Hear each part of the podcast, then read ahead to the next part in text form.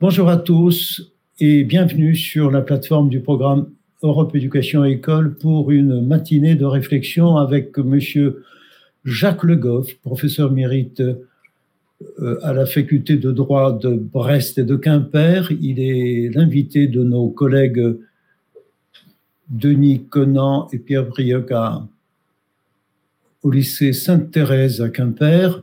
Merci à tous les collègues et élèves qui participent en direct, soit en simple réception, soit dans notre salon de discussion euh, sur ce sujet.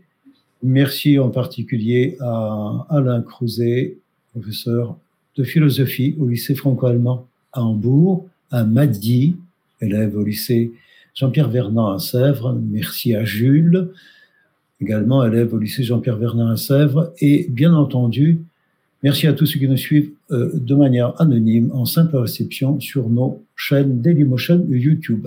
Monsieur Le Goff, je vous cède la parole et je m'en donne le plaisir de vous écouter. Merci. Merci. Et donc, euh, je, je reviens à ce que je disais tout à l'heure. L'éthique, c'est donc l'art de la bonne question, et j'ai essayé de montrer qu'en réalité, ça doit être aussi l'art de la bonne réponse. Et au rebours, la morale et le droit, c'est l'art de la bonne réponse, mais qui se révèle être à la pratique très largement un art de la bonne question. C'est ce que je voudrais ici montrer. Quand on ne connaît pas le droit, les codes, J'aurais pu en apporter un, le code du travail, qui m'a été cher. Euh, quand on ne connaît pas le droit, on, s'imagine que le droit apporte réponse à tout, pratiquement. Le volume du droit aujourd'hui est colossal. Colossal. Il apporte réponse à, tout. Il suffit de, savoir lire pour trouver euh, euh, les indications utiles c'est la, la représentation du juge comme bouche d'or de la loi. Le juge serait, en somme, l'idéal révolutionnaire en 89, c'était que le juge soit totalement neutre dans la mise en œuvre de la loi, c'est-à-dire qu'il se contente de laisser passer à travers lui, en somme, la lettre du droit, la lettre des codes, pour des codes qui n'existaient pas d'ailleurs à ce moment-là, mais enfin peu importe, la lettre de la loi pour s'appliquer à la situation, sans aucun effet déformant. C'est le, rêve qui ne correspond en rien à la réalité. Et je le dis pour vous, chers élèves, comme je le dis, je l'ai toujours dit à mes étudiants, qui, même arrivés en troisième, quatrième année, continuaient à fonctionner sur ce, selon ce modèle. Quand on leur donnait un sujet, euh, euh, quel qu'il soit, dissertation ou bien commentaire d'arrêt, ils s'imaginaient, ils s'imaginent toujours, je présume, qu'il y a une bonne réponse à trouver et qu'on va chercher la bonne, comme dans un, un, un problème d'arithmétique, si vous voulez. on va chercher, on va, oui, on va réussir à trouver. C'est pas ça. C'est pas ça. Et je vais essayer de montrer en quoi ce n'est pas ça. Voilà. Euh, je voyais récemment dans, dans le journal Ouest France euh, le, le point de vue d'une jurée en cours d'assises. Et cette jurée disait ceci, mais juger disait-elle, n'est pas simple. Il y a plein de choses qui entrent en ligne de compte. Autrement dit, elle découvrait que là où elle imaginait réponse, eh bien, il y avait un faisceau immense de questions qui viennent euh, faire euh, obstacle à, l'évidence, en somme, de la, réponse. Donc, euh, le droit ne se donne pas comme une réponse simple et certaine, pas plus que la morale. Il constitue un cadre précis, rigoureux, mais un cadre seulement dont la mise en œuvre suscite beaucoup d'interrogations. Et pourquoi? Pourquoi cet effet de difficulté donc de la mise en œuvre de la morale et du droit? Eh bien, il y a plusieurs réponses, plusieurs explications possibles. Je vais les, ramasser en, en peu de temps puisque mon temps est compté. La première réponse, première explication vient de ce que le droit est le domaine de l'argumentation, de la persuasion et non de la démonstration. C'est la raison d'être du procès comme lieu de l'argumentation, de la persuasion. Paul Ricoeur disait, lui qui a écrit des textes fameux sur le juge, disait, eh bien, le procès, c'est le moment où chacun présente ses meilleurs arguments. Ses meilleurs arguments, voilà. Et, des arguments, ceux des avocats, etc., mais ceux des magistrats eux-mêmes qui, au moment de la collégialité, vont échanger leur point de vue et essayer de convaincre les autres.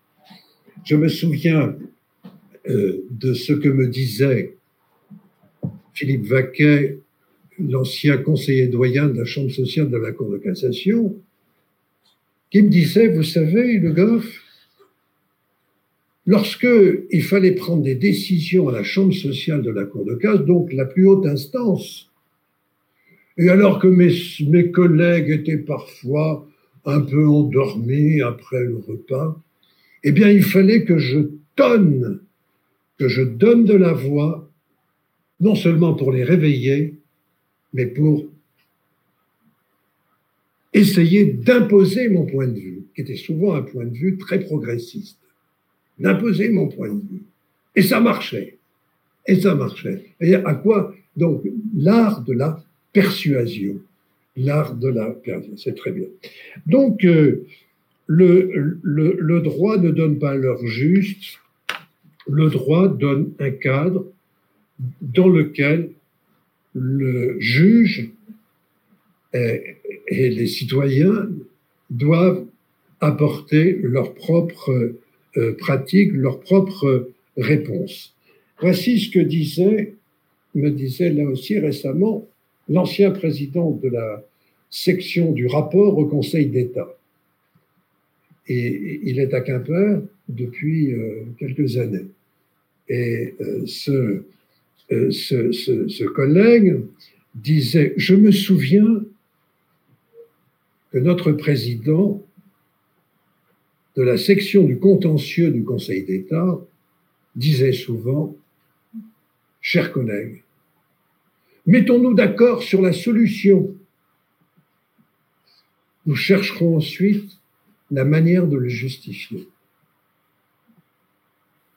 Donc, Contrairement à ce qu'on imagine, le processus de mise en œuvre de la loi n'est pas un processus d'ordre déductif ou déductionniste, tel que, étant donné la loi, étant donné la norme législative, étant donné le fait, on peut en déduire que ceci, cela, sur un mode d'enchaînement mécanique des, des conséquences. Faux. Faux.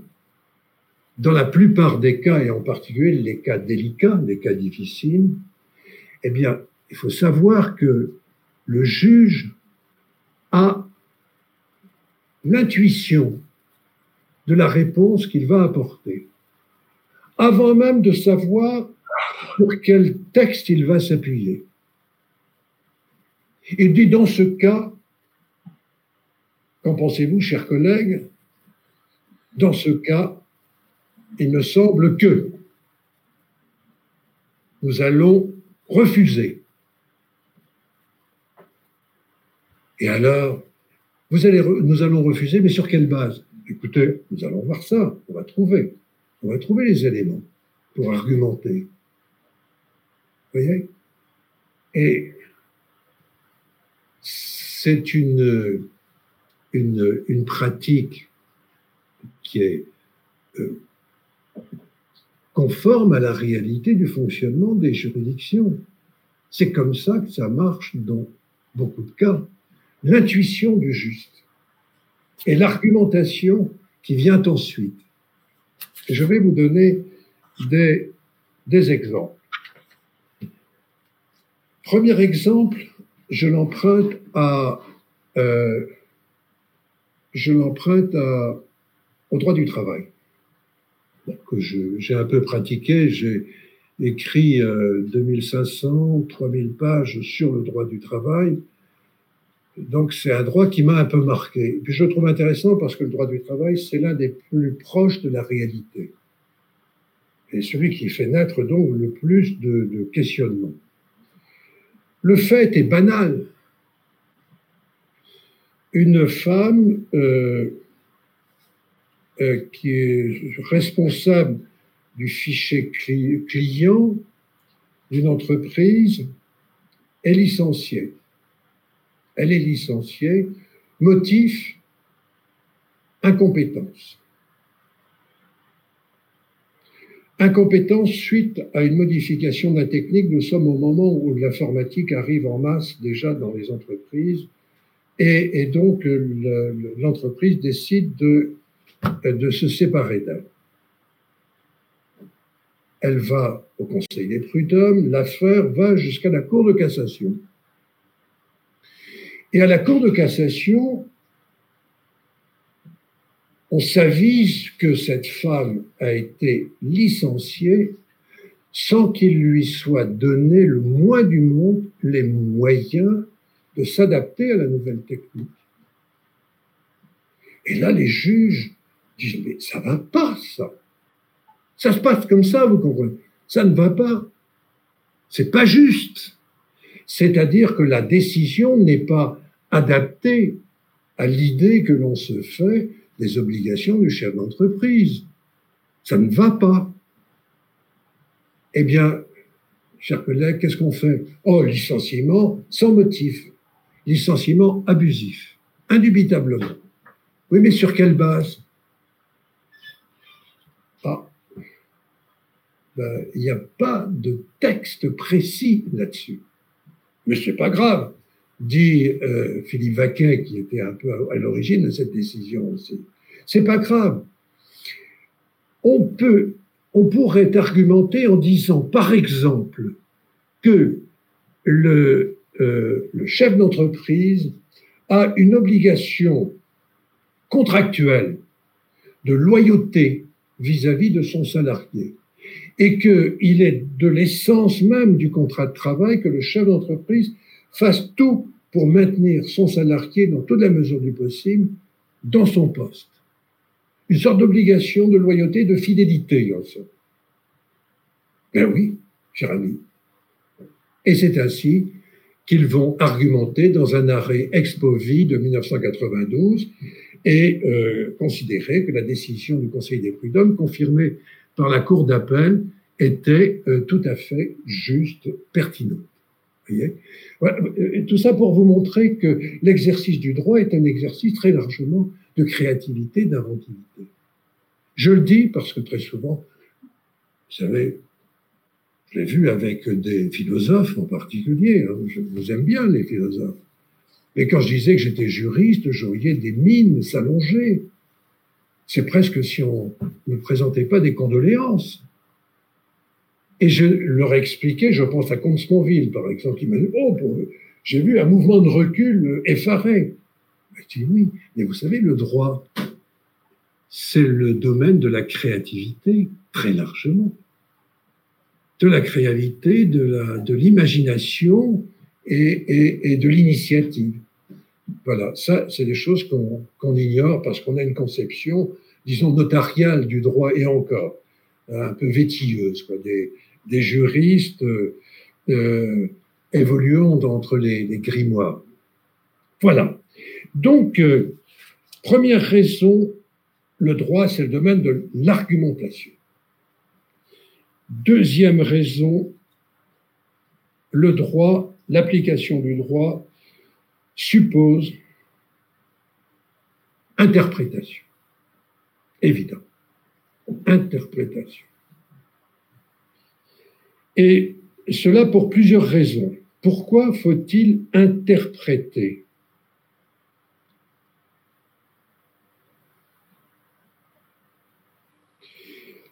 La première raison est une raison contextuelle, bien entendu, et qui tient au fait que entre le moment où le texte a été élaboré et le moment où il est appliqué, la situation globale, sociétale, pourrait-on dire, a, pu évoluer. Il faut donc euh, procéder à des ajustements.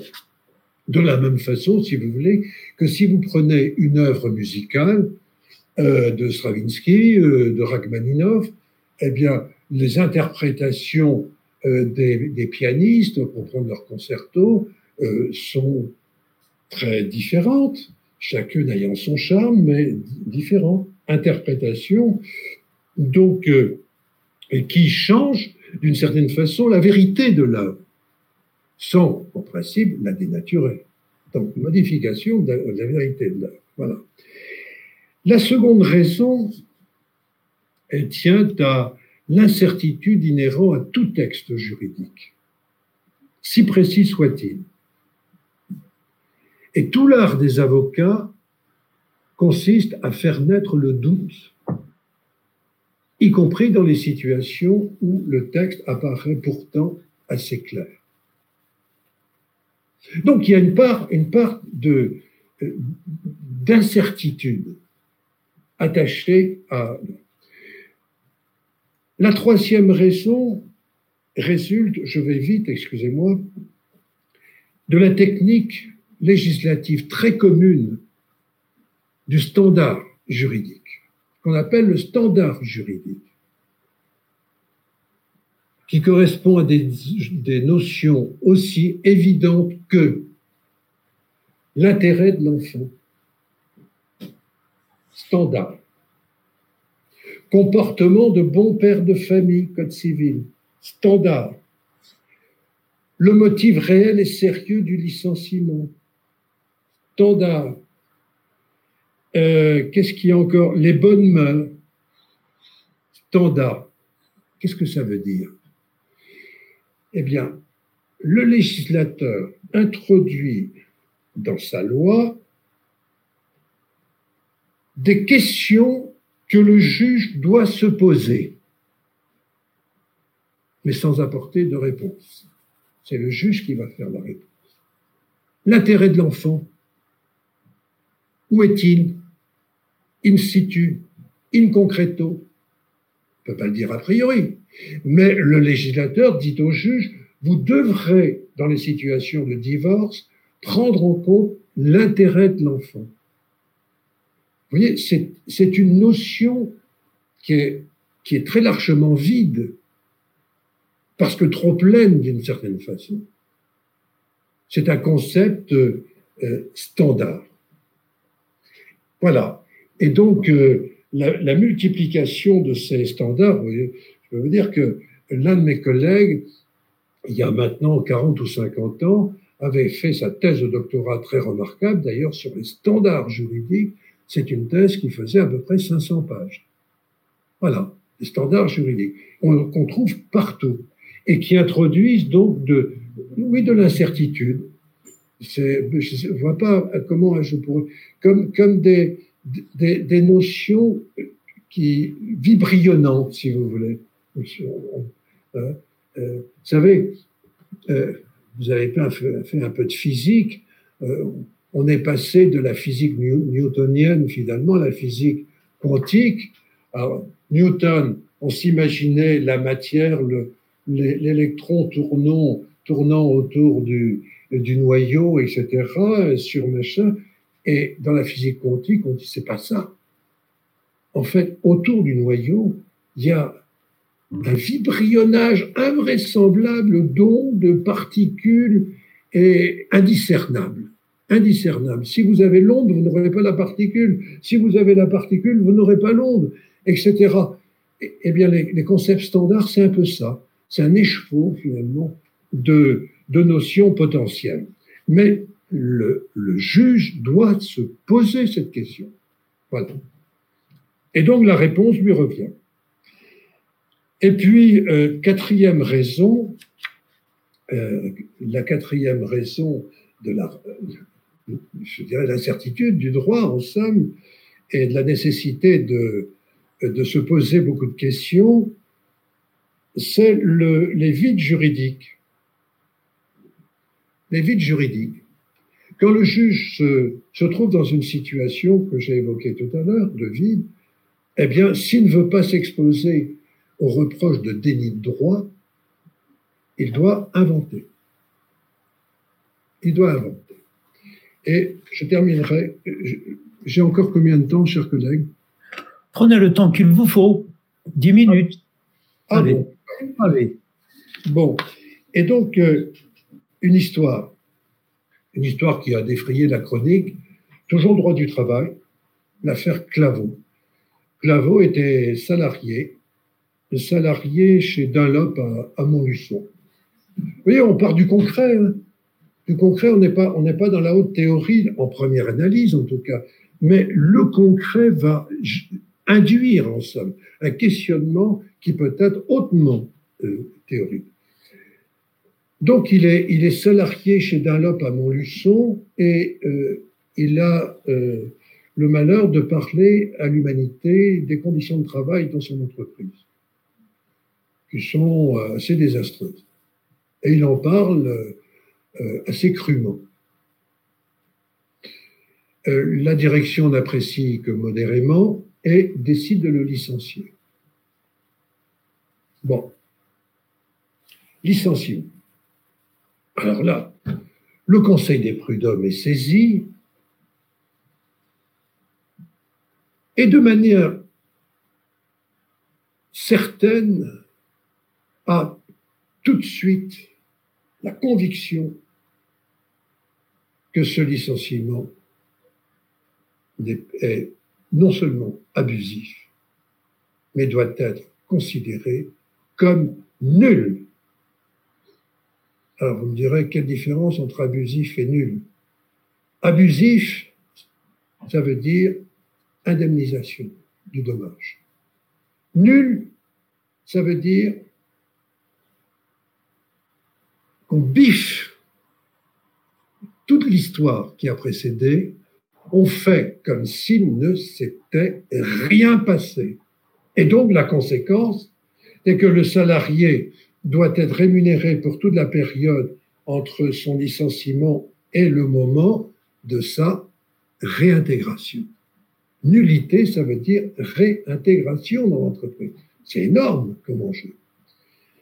Et donc, le Conseil des prud'hommes dit, mais euh, comment va-t-on faire pour euh, argumenter? Alors, je ne vais pas entrer dans, dans le détail de l'argumentation, mais Conseil euh, dit en substance, euh, sur la base de l'article L120, à l'époque L122-45 du Code, etc., euh, les atteintes à certaines libertés fondamentales doivent être, et droits fondamentaux doivent être considérés comme nuls, de plein droit. Mais ce texte ne mentionne pas la liberté d'expression précisément. Et le Conseil de prud'homme dit, enfin, euh, compte tenu de la philosophie générale de cet article, on, imagine que le législateur, va se mettre à la place du législateur a bien eu à l'idée d'y penser, de l'introduire en, creux, en somme, hein, en, en pointillé. Et donc, nous décidons de nous appuyer sur cet article-là mal en prend, la Cour d'appel, et donc la conclusion, nullité. La Cour d'appel dit non, ça ne va pas. Ça ne va pas, ça, ne va pas pour des raisons techniques euh, qui sont liées à, à ce que, en droit, il n'y a pas de nullité sans texte. Pas de nullité, c'est un adage en droit. Pas de nullité sans texte. Or, comme il n'est pas question de, de la liberté d'expression dans ce fameux article, eh ben, on ne peut pas étendre le champ de euh, sans, sans, appui sérieux dans le droit. Et donc, euh, la Cour d'appel va se dire, attendez, il y a une autre, une autre approche, une autre approche possible. Une autre approche possible, et qui n'est pas sans lien d'ailleurs avec celle qu'il dénonce là, qui consiste à dire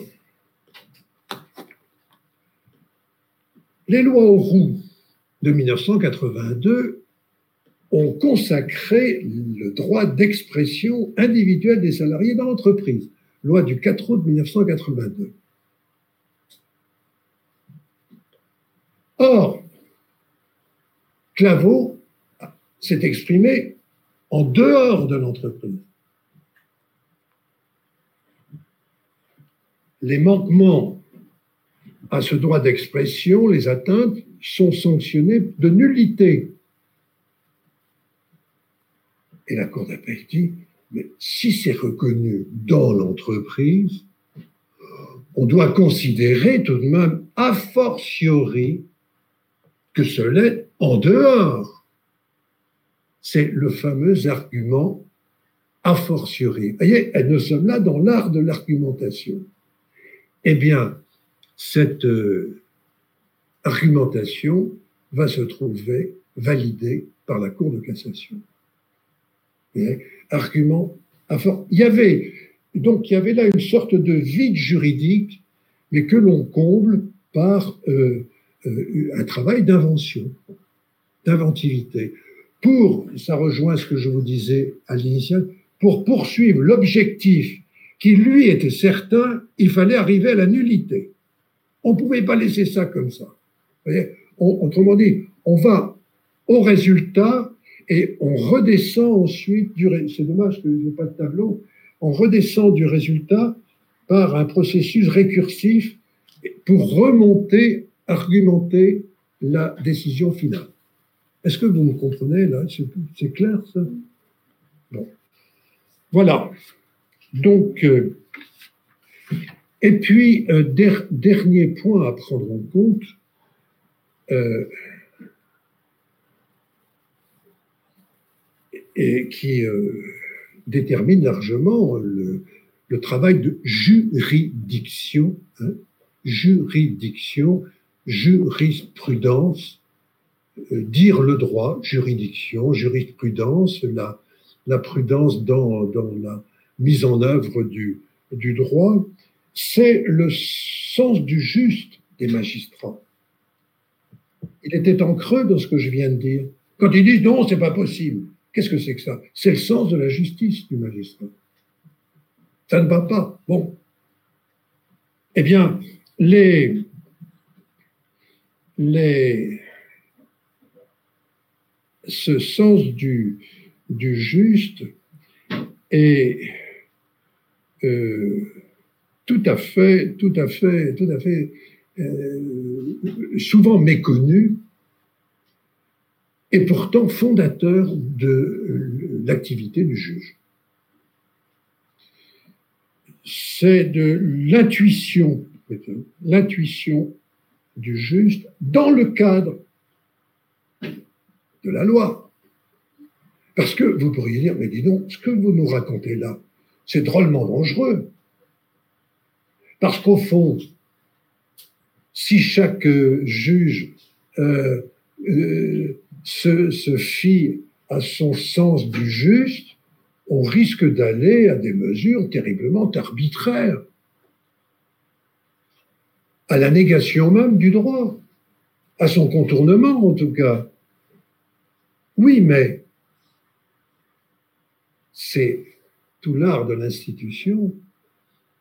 L'institution judiciaire est ainsi conçue que par le jeu de la collégialité, par le jeu du double degré de juridiction, première instance, appel, et le travail régulateur de la Cour de cassation ou du Conseil d'État dans l'ordre administratif, par le jeu de ces contre-pouvoirs, en somme, pouvoir et contre-pouvoir, collégialité, etc., de ces aménagements, eh bien, le résultat est rarement détonnant au point de susciter la, euh, l'indignation euh, contre l'arbitraire. Sauf lorsque Évidemment, ça, ça arrive. Euh, vous prenez un procès, l'affaire Servier, procès qui, le procès qui vient de.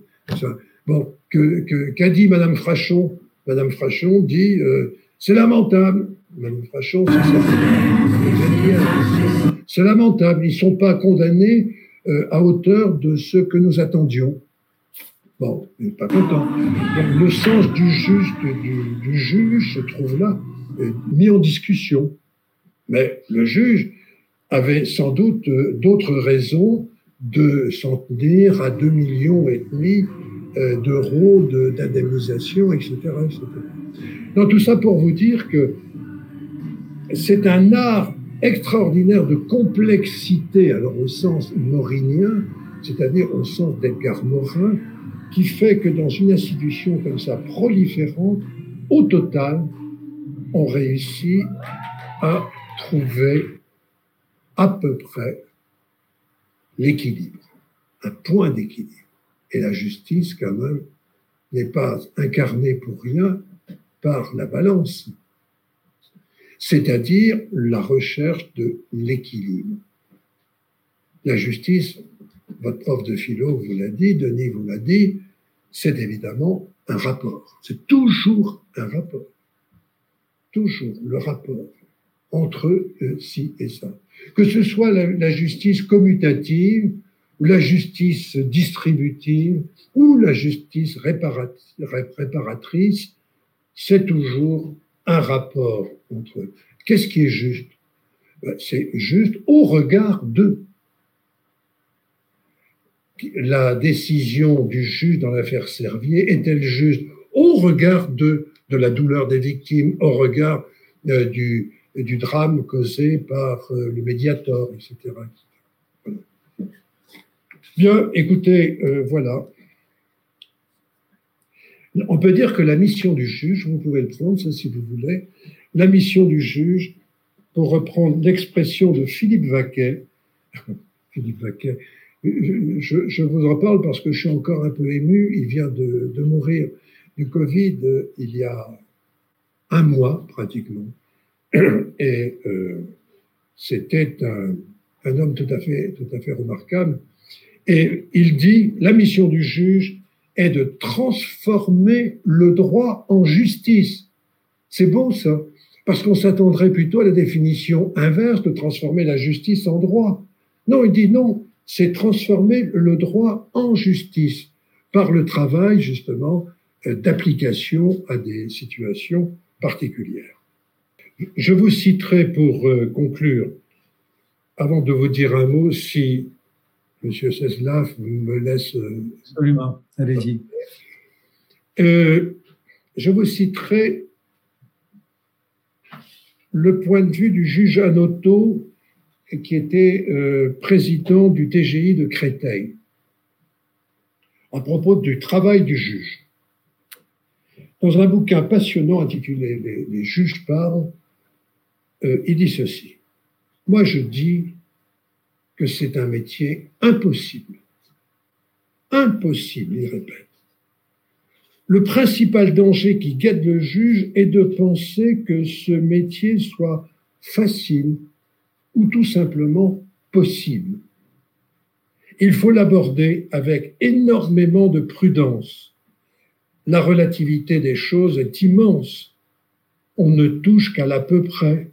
On n'a pas de certitude. C'est un métier où l'on devrait apprendre à se méfier de soi.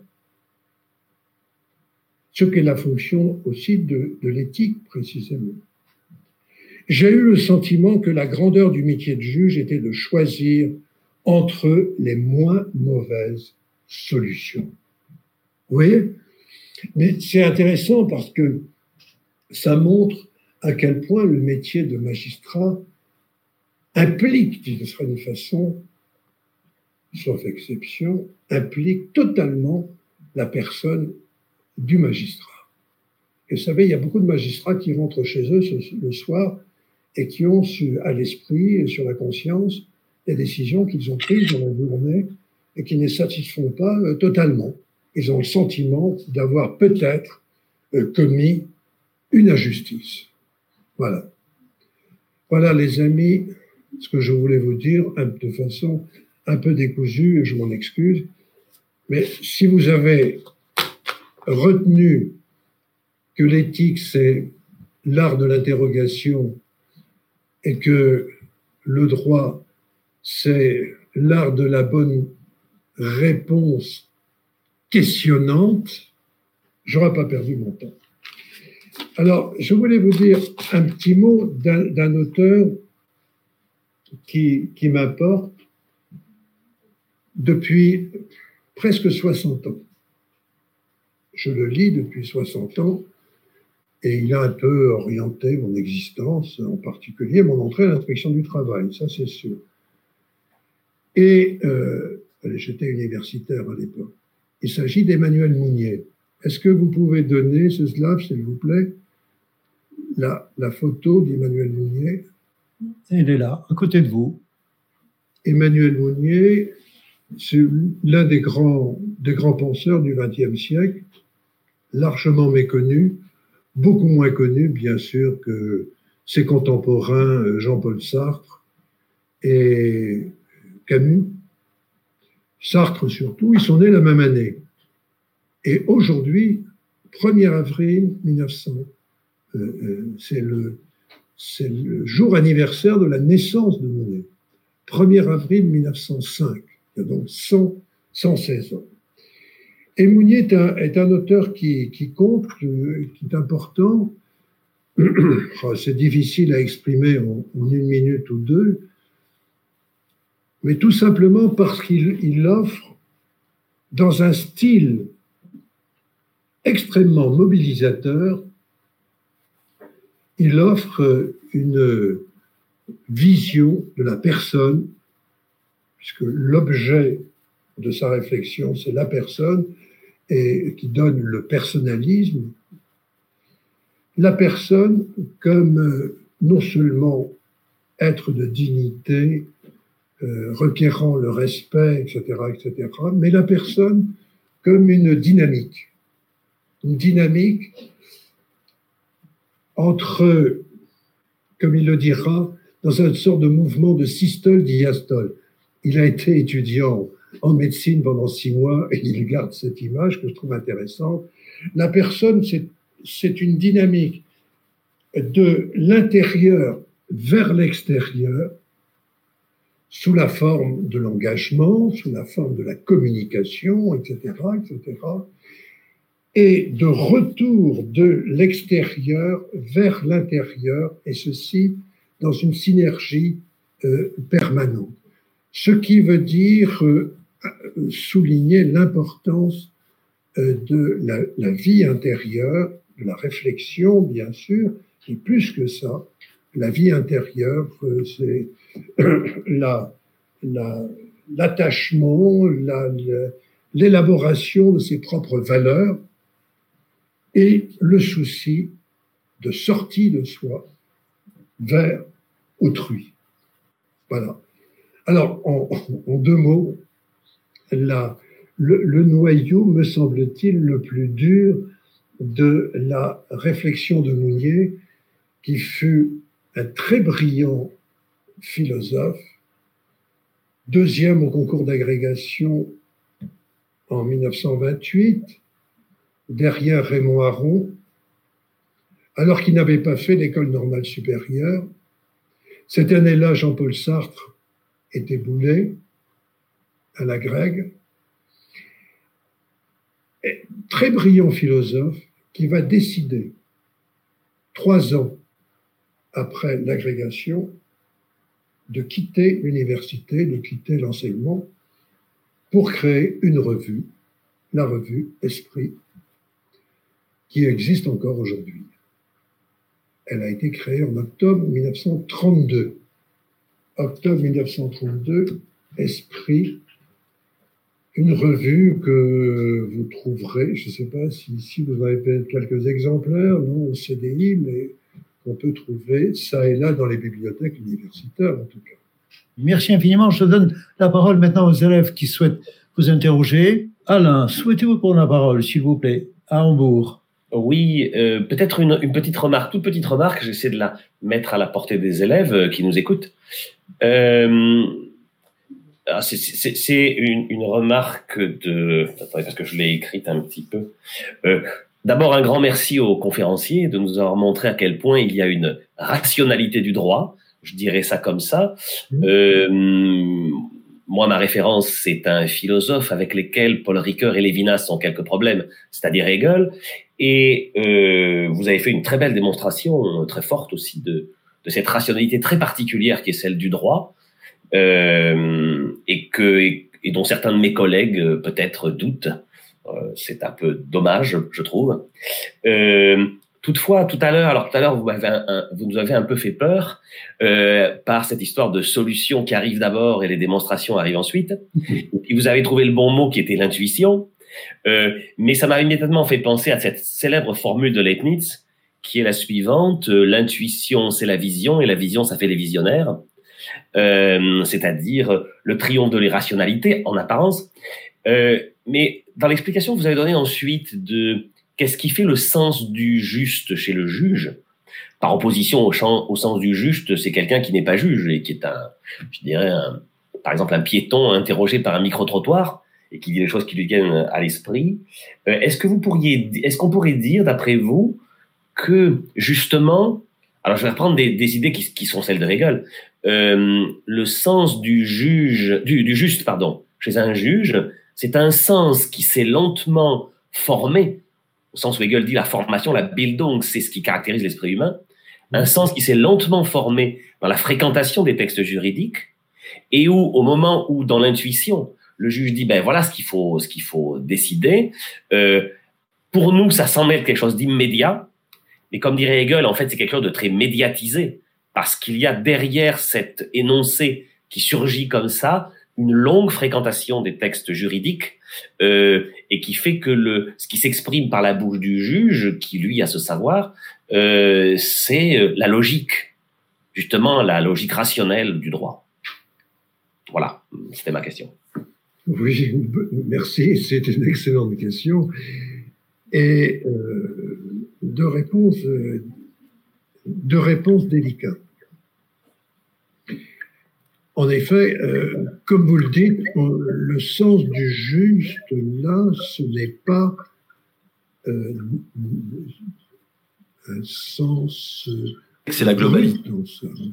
Le sens euh, commun de l'homme de la rue, comme vous disiez, de l'homme ordinaire. C'est celui du juge. Autrement dit, c'est un sens du juge, du juste qui est préparé euh, conditionné en somme par la longue fréquentation euh, des, textes et de la logique juridique. N'empêche que même dans ces cas, euh, sous la croûte qu'on somme des normes juridiques, perce le juste à l'état pur, d'une certaine façon, c'est-à-dire sous la forme d'une espèce de réaction indignée du juge qui dit ce n'est pas possible. Ça. Vous voyez, dans certains cas, ce n'est pas possible. Et par conséquent, c'est euh, une réaction qui va, qui va fondre la, fondre la cuirasse, finalement. Euh, et, de là peuvent émerger euh, des, des, solutions, au moins des bribes de, de solutions, de réponses à la question qu'il se, pose.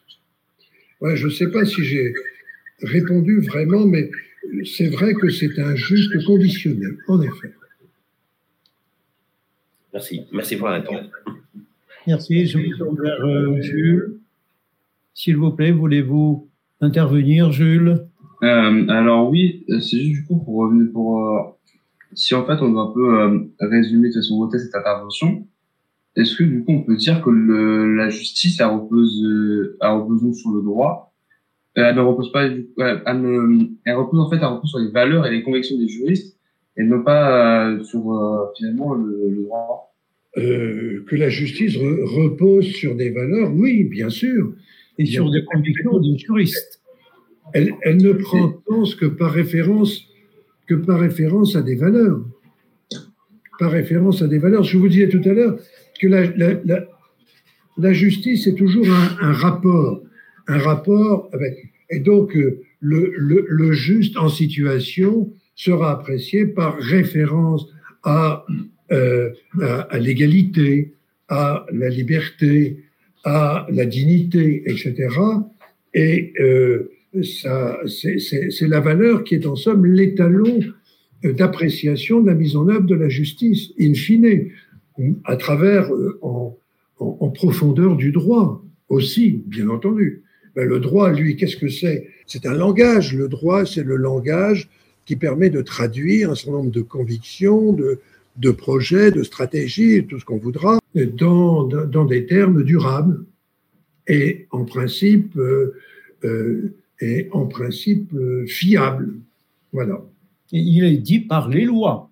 Il est dit par une législation, parce qu'un droit qui n'est pas explicité dans une législation, soit un idéal, soit une fiction quelque part. D'accord. Est-ce que je peux me tourner vers Madi? Avez-vous une question encore, s'il vous plaît? Euh, J'ai pas de question, mais vu que vous avez demandé euh, si on avait des réactions, etc., bah, je voulais dire que c'était très intéressant et que euh, vous m'avez fait réaliser euh, à quoi ça servait un avocat parce que je m'étais jamais demandé pourquoi on prenait un avocat lors de procès. Mais en fait, du coup, j'ai compris que c'était parce qu'il y avait certaines personnes qui n'avaient pas euh, le vocabulaire ou, ou les, les, outils pour se défendre lors de procès et que donc bah, l'avocat il a un devoir de réinterprétation parce qu'il interprète ce que ce que l'accusé a à dire quoi. Donc merci. Bah, C'est-à-dire que l'avocat connaît justement suffisamment les textes pour jouer avec eux. Mais quand je dis jouer, c'est au bon sens du terme. Pour introduire du jeu, si vous voulez, dans la mécanique et tirer le texte dans le sens de son client. Mais ça suppose évidemment de le, déjà de le connaître à minima. Merci beaucoup. Cher Alain, encore un petit mot pour euh, dire pourquoi vous avez souhaité participer ce matin à ce programme. Oui, euh, parce que, encore une fois, je l'ai dit, euh, euh, la raison pour laquelle je me trouve en Allemagne, c'est Hegel. Donc, le droit, le droit est un des aspects fondamentaux de sa pensée. C'est vrai que par rapport à la réponse que vous m'avez faite, par exemple, ça continue à, à me faire réfléchir à, à, à, ce philosophe qui est pour moi l'inspiration majeure. C'est-à-dire que, et je me demande si c'est pas ça la pensée d'Emmanuel Mounier aussi, ce droit pur auquel vous faites allusion, vous parlez de l'état pur, euh, l'état pur, le juste à l'état pur. Et moi, je me demande si au contraire, le juste à l'état pur, ça existe.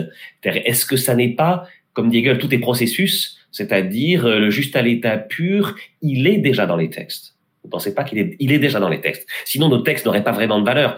Un certain nombre de remarques qui ont été faites par les autres conférenciers, euh, par les autres intervenants, pardon, euh, mettaient un peu en, à partir de votre exposé, un peu en, en en, question la, valeur absolue de ces textes. Et, moi, je, je, penserais à l'inverse que, au fond, comme dans un vocabulaire un peu égalien, que l'absolu est déjà à sa manière, donc assez faible, j'en conviens. Hein, c'est pas, c'est pas de la métaphysique.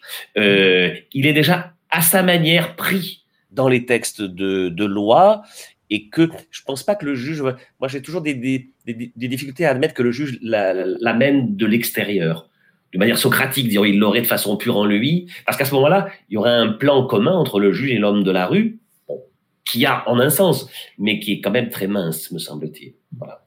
Oui, je suis d'accord avec vous. En réalité, le dire droit, c'est très largement une alchimie qui conjugue à la fois le sens euh, inhérent, latent dans le, dans le droit, outre le sens express, bien sûr, et euh, l'intériorité du juge, intériorité à la fois intellectuelle et spirituelle, pourrait-on dire, par ses convictions. Et c'est tout, cela, c'est au confluent, je dis ça puisqu'on est à Quimper, à Quimper ça veut dire confluent, comme on ne sait pas, et, et au confluent de ces, de ces deux dynamiques-là que le droit concret, effectif, peut émerger et émerge. Quand je parlais de la justice à l'état pur, je veux dire par là le modèle de justice, c'est un modèle, c'est une évidence, on le dit depuis Aristote, relationnel. On l'oublie, la justice n'est pas une valeur substantielle, c'est une relation. Mhm. Il faut savoir à, quoi on accroche sa, sa charrue, pourrait-on dire. Ajuster l'universel en particulier. Voilà. C'est bien l'équité aristotélicienne qui fait son retour Cher Monsieur Le Goff, euh, comment vous exprimez notre gratitude, nos remerciements pour cette euh, magnifique euh, leçon de philosophie et de droit, si je puis dire, si vous me permettez cette expression. Nous étions très très heureux de vous écouter. Votre engagement à l'égard, comment dirais-je, de tous ceux qui cherchent à travailler malgré les conditions très très difficiles imposées par la pandémie nous touche beaucoup. Nous étions euh, très nombreux à euh, devoir nous replier sur nos domiciles pour euh, recevoir votre leçon. Je tiens à remercier vivement aussi la direction du lycée Sainte-Thérèse et nos collègues qui ont préparé ce programme, qui nous ont offert ce magnifique cadeau. Je suis ravi de savoir que nous le comptons dans notre programmation annuelle. Je vous souhaite à tous une bonne fin de journée et bientôt de bonnes fêtes de Pâques, bien sûr. Merci.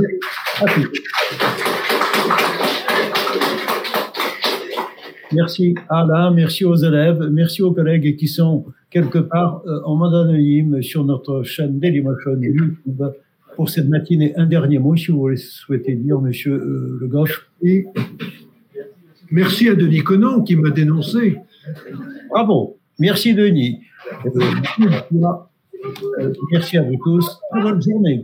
Au revoir et à la semaine prochaine pour une nouvelle leçon sur l'anthropomorphisme, si cela vous intéresse. Je ne voudrais pas terminer ce programme sans remercier Kevin Acuverec qui nous a permis de réaliser la diffusion sur le canal euh, YouTube et à Jean-Luc Gaffard qui est derrière euh, toute la machine et fait la diffusion sur Dailymotion. Merci à tous. Merci à Madi, à Jules et à tous les autres participants. Au revoir. À bientôt. À bientôt. Merci.